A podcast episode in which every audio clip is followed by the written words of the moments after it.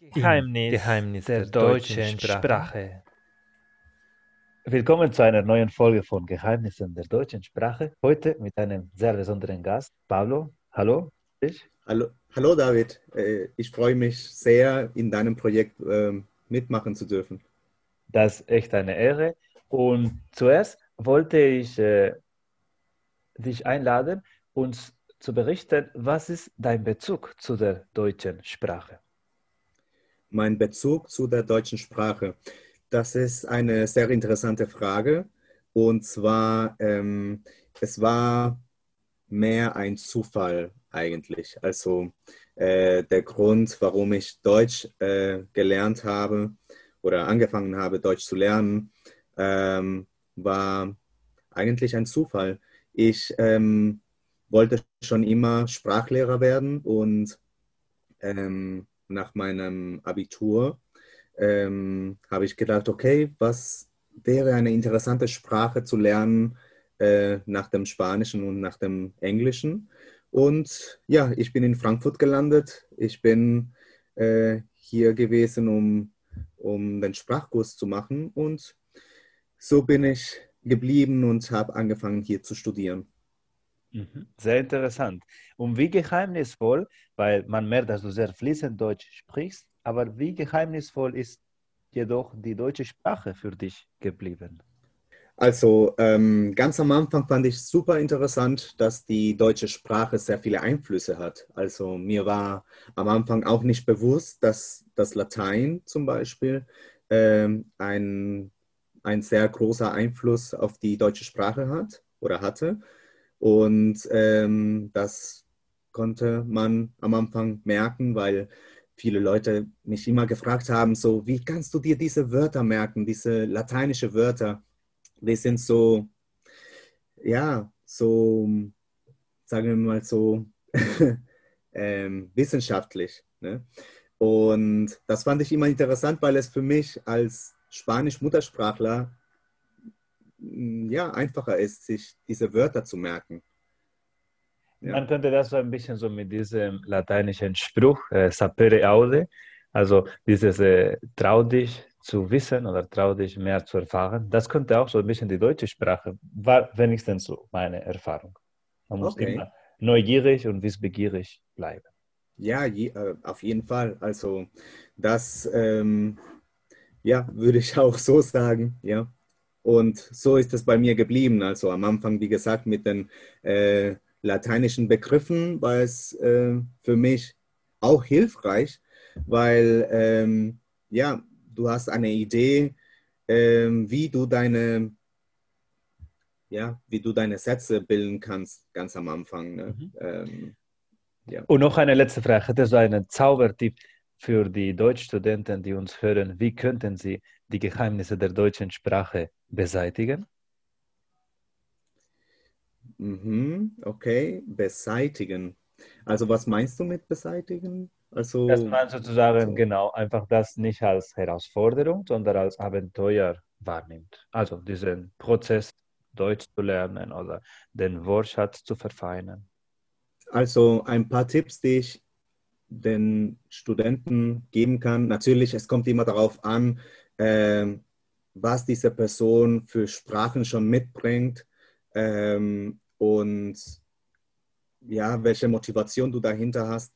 Auf jeden Fall ähm, viel lesen, ähm, ja, die Wörter, versuchen die Wörter zu analysieren, also zu trennen. Zum Beispiel, ähm, was ich super interessant finde, ist oft, dass man äh, die Präfixe und Suffixe einfach wegnehmen kann und dann siehst du einfach im Stamm des Wortes, siehst du die Bedeutung von dem Wort oder etwas Ähnliches in deiner, in deiner Sprache.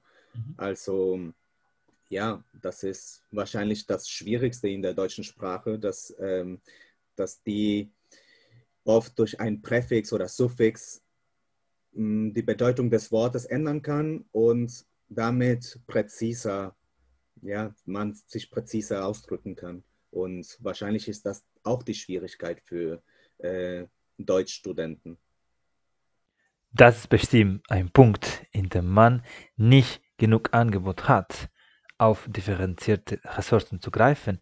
Und jetzt versuchen wir, die Prüfung für das C2-Zertifikat zu simulieren, indem wir einen Vortrag machen werden. Aber wir sind nicht hier zum Spaß. Jetzt geht es zum ersten Teil dieser eventuellen mündlichen Prüfung und es geht um einen Vortrag und dafür brauche ich ein Thema von dir. Worüber soll ich jetzt sprechen, Pablo? Ja, ich finde zum Beispiel Sprachgeschichte super interessant, äh, Sprachen in Kontakt, die Einflüsse von anderen Sprachen. Äh, ja, es gibt eine ganz große Reihe von, von Themen, die wir ansprechen könnten und die vielleicht auch interessant sind für dein Publikum. Genau, äh, wäre zum Beispiel sowas wie die Einflüsse von meiner Muttersprache in die deutsche Sprache, wäre das ein Thema, so habe ich das jetzt.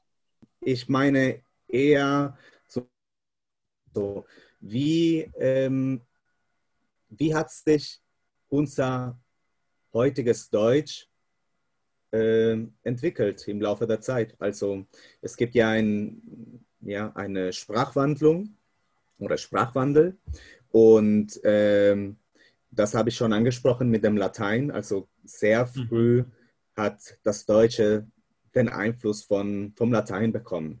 Und das war auch in verschiedenen Epochen so, dass äh, zum Beispiel de, das Französische in der napoleonischen Zeit ähm, sehr viel Einfluss auf die deutsche Sprache geübt. Sprachen in Kontakt.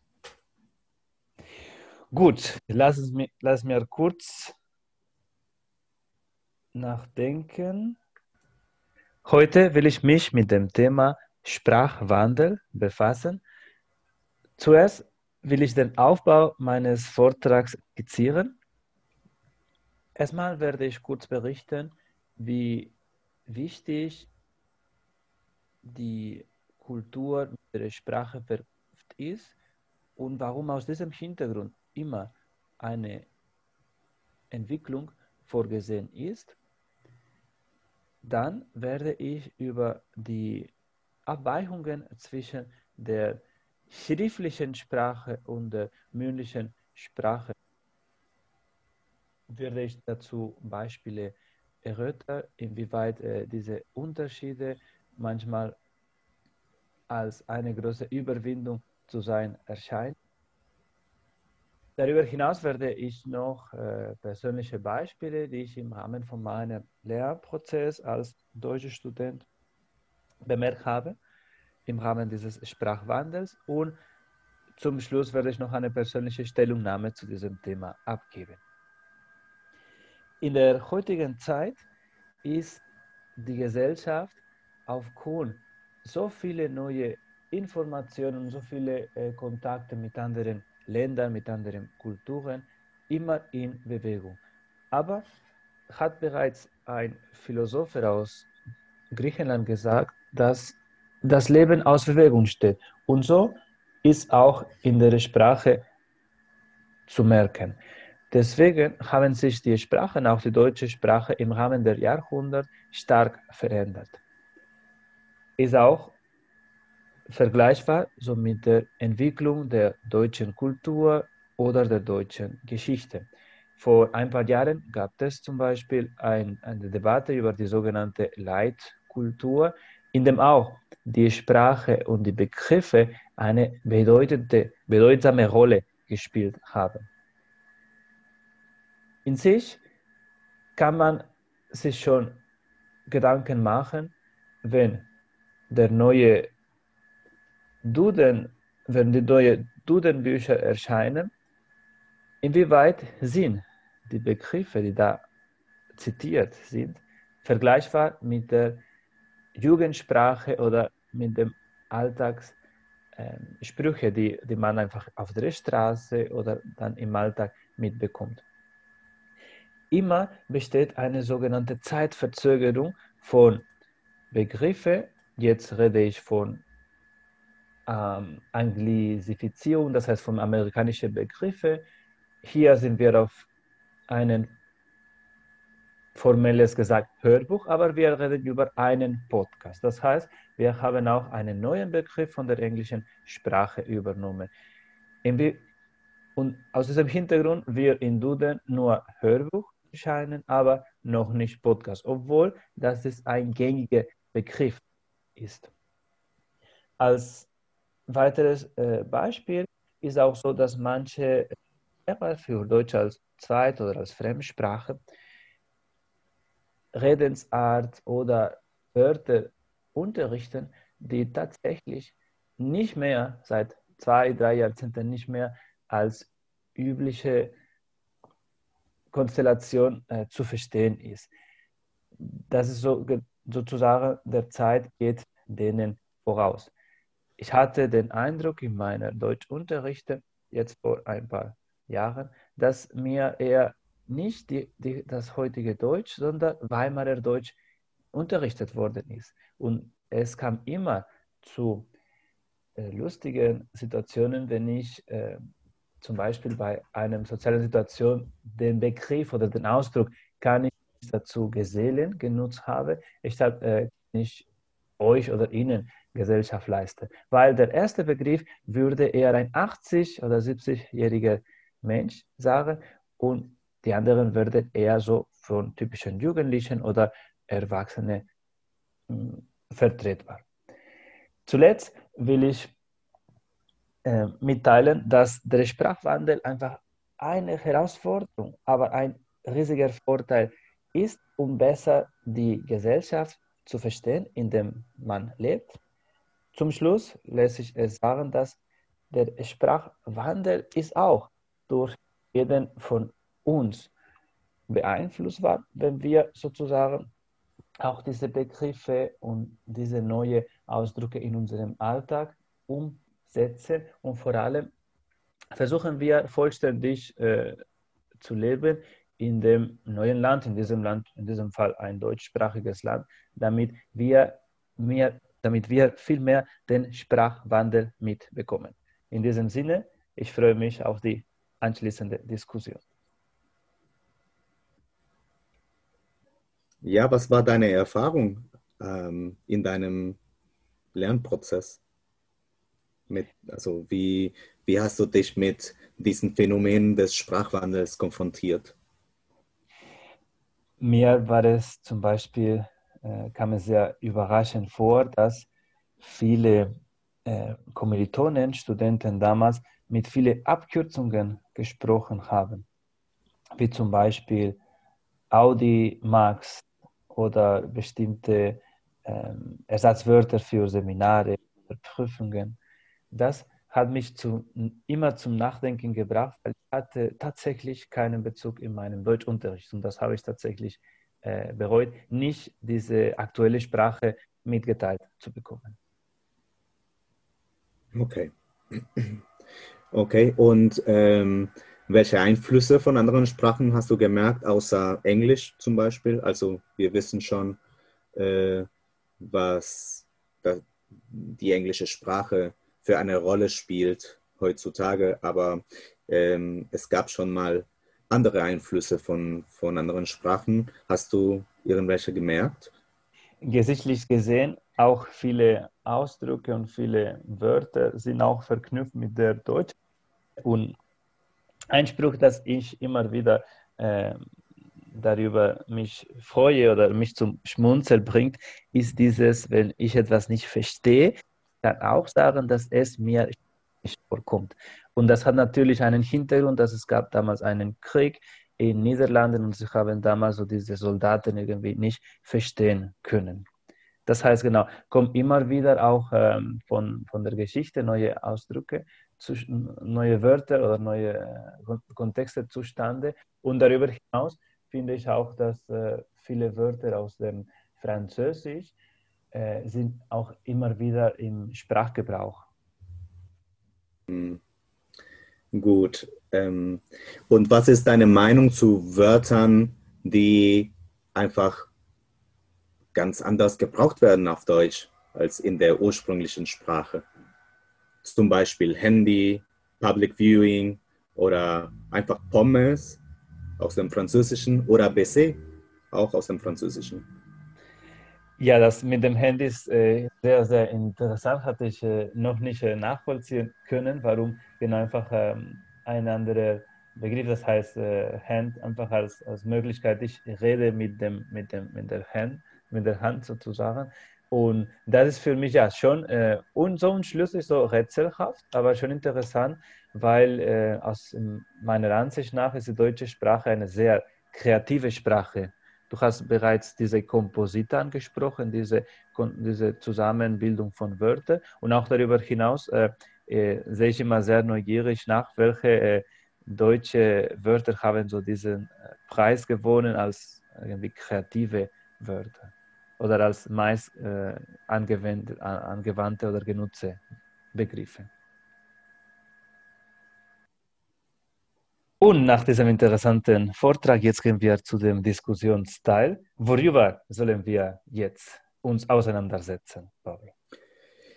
Ja, ähm, ich fände es super interessant, über das Thema deutsche Leitkultur zu, zu diskutieren. Du hast es angesprochen und das finde ich ein aktuelles Thema und es wird nie alt. Auf jeden Fall, also das war echt vor drei, vier Jahren sehr im Vordergrund. Äh ja, meine Meinung dazu ist, ähm, dass es super komplex, ein super komplexes Thema ist. Es ist äh, sehr komplex, alleine aus dem Grund, dass es diese Nation erst seit kurzem gibt. Ähm, da müsste man als deutsche Leitkultur auch andere deutschsprachige Länder nehmen. Also das wäre der Fall von Österreich und äh, Teil der Schweiz. Ähm, weil ja, geschichtlich gesehen waren es immer unabhängige Königreiche oder Fürstentümer. Und ähm, ja, das ist einfach, das Land ist einfach durch die Sprache entstanden. Ähm, die Sprache trägt auch die Kultur. Ähm, also im Prinzip jeder, der der, deutsche, der deutschen Sprache mächtig ist, wäre in der Lage, quasi deutsch zu sein. Und ähm, ja, ich weiß nicht, was deine Meinung ist. Also ich sehe es äh, aus diesem sprachlichen Winkel, aber ja, wir können uns auch andere Aspekte anschauen. Genau, also die, tatsächlich ist es so, dass in, in Deutschland so gesehen nicht nur äh, diese germanische Sprache äh, sozusagen äh, vertreten ist. Auch andere Sprachen aus dem slawischen Raum, wie zum Beispiel Sorbisch, sind einfach seit Jahrzehnten auch in Ostdeutschland, also in Sachsen, gesprochen worden. Oder wir haben auch das Beispiel von Dänisch im Norddeutschland. Die sind auch so Minderheitssprachen, die sind auch anerkannt, aber äh, die sind nicht in diese Debatte damals eingeflossen worden. Die haben sich äh, fokussiert auf diesen Erhalt der germanischen, ursprünglichen, äh, äh, barbarischen Sprache, also diese, diesen Deutsch sozusagen. Und deswegen, sie hatten das leider außer vor gelassen. Was ich äh, finde, dass sie hatten das als Versuch gemacht, eine, einigermaßen diese Gesellschaft besser zusammenhalten zu lassen. Und das wäre schon bedenklich, wenn das einfach so viele Einflüsse von draußen kommen, dass man nicht mehr sozusagen sich mit diesen anderen Bevölkerungsgruppen, mit diesen anderen Einflüssen in dem deutschen Volk sich auseinandersetzen kann.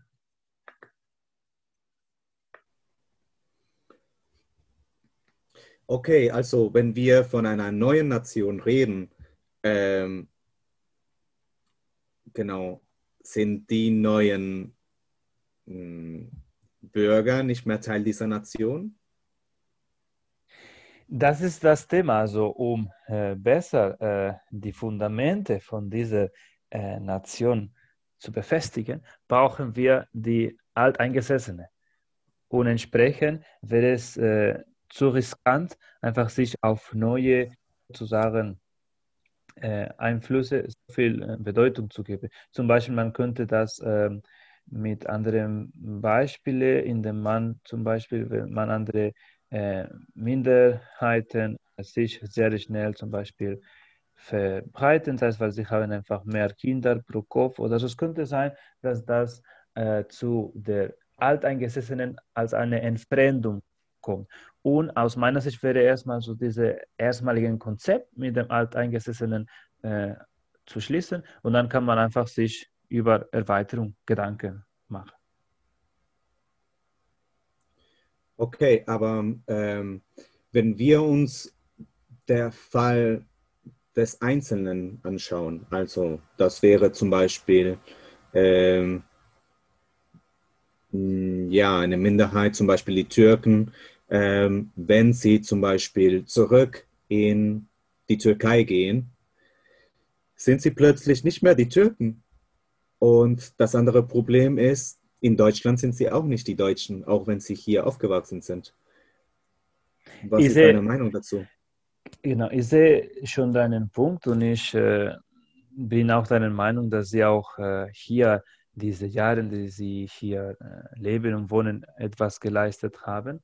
Aber leider könnte es laut diesem Leitkulturkonzept auch an Anpassung an äh, Wille fehlen einfach sich in diesem, in diesen neuen Werten äh, anzufreunden, das heißt diese deutsche Werte. Wenn man das einfach von der preußischen Zeit versteht. Und da ist immer so bedenklich, äh, welche Rolle oder welche bedeutsame Rolle konnte diese deutsche Kultur mit so vielen externen Einflüssen äh, spielen. Wäre es äh, nicht eine Art von Kompromiss, dass man eine Art von Integrationstest erstmal hat oder stellen muss, um hinterher sich politisch und auch kulturell daran zu beteiligen? Das Interessante ist, ähm, wer entscheidet denn, was Deutsch oder nicht Deutsch ist? Also es ist, es ist irgendwie ein Gefühl, ähm, gibt es da eine Liste von, von Werten und Sachen, die man machen muss, um deutsch zu sein. Ähm, das ist ja immer das Interessante, weil ähm, wir sehen da, da einen Aspekt, zum Beispiel, du siehst jemanden auf der Straße, äh, hat vielleicht ähm, zentral- oder nordeuropäische Züge, dann geht man auch davon aus, dass es ein Deutscher ist, aber von Verhalten und Werten ähm, Gibt es da eine Liste? Gibt es da gewisse Sachen, die man nicht machen darf? Man macht eine gewisse äh, Zuschreibung. Es äh, lässt sich bezweifeln, wenn zum Beispiel dieser äh, typische bio-deutsche Mensch einfach verschiedene so Verhaltensweise hat, die nicht eine, einen typischen deutschen äh, Person sprechen so wie wir das von zum Beispiel Filmen oder von der Literatur kennen. Ich stimme teilweise zu, das sind äh, nur, äh, das sind äh, tatsächlich meistens Vorurteile, nicht die Vielfalt unserer Gesellschaft. Aber leider äh, ist diese Nation so mit Vorurteilen gebildet und daran müssen wir uns festhalten, bin ich der Ansicht. Wie wäre es äh, aus deiner Sicht äh, möglich, das andere weitig zu gestalten? Ja, tatsächlich finde ich das kompliziert, weil äh, einerseits will der Deutsche gewisse Sachen haben, so wie es schon immer war. Das ist der so berühmte Satz. Ähm, und andererseits will der Deutsche nicht deutsch sein. Also quasi beispielsweise, wenn man im Urlaub ist und äh, auf Deutsche trifft, ähm, versucht der Deutsche sich normalerweise zu distanzieren ähm, und mh, mm, ja, um nicht mit den Deutschen was zu tun zu haben. Und dann haben wir äh, diese regionale Unterschiede. Also oft habe ich gehört, der Rheinländer kann mit dem Schwabe, mit dem Schwaben nicht ähm, solche Sachen. Also so Nord, Süd, die Opti Bayern, alle anderen sind Preußen.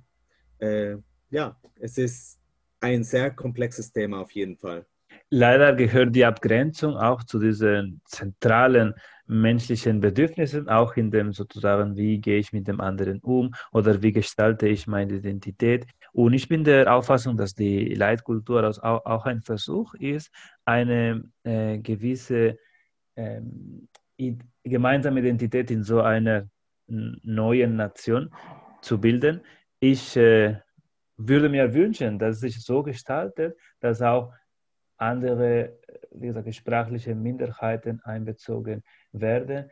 So wie ich das damals äh, mitbekommen und erfahren habe, es ging eher darum, damit die Alteingesessene und diejenigen, die hier so aufgewachsen sind, tatsächlich so die Sicherheit haben, dass sie noch diese Werte zur Verfügung stehen. Vielleicht ändert sich das in der neuen Zeit, weil man tatsächlich anpassungsfähiger sein muss. Okay.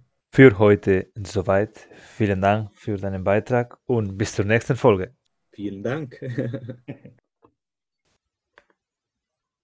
Weitere Folgen findet ihr in der Webseite von redcircle.com sowie in deinem Lieblingssozialen Netzwerk der deutschen Sprache.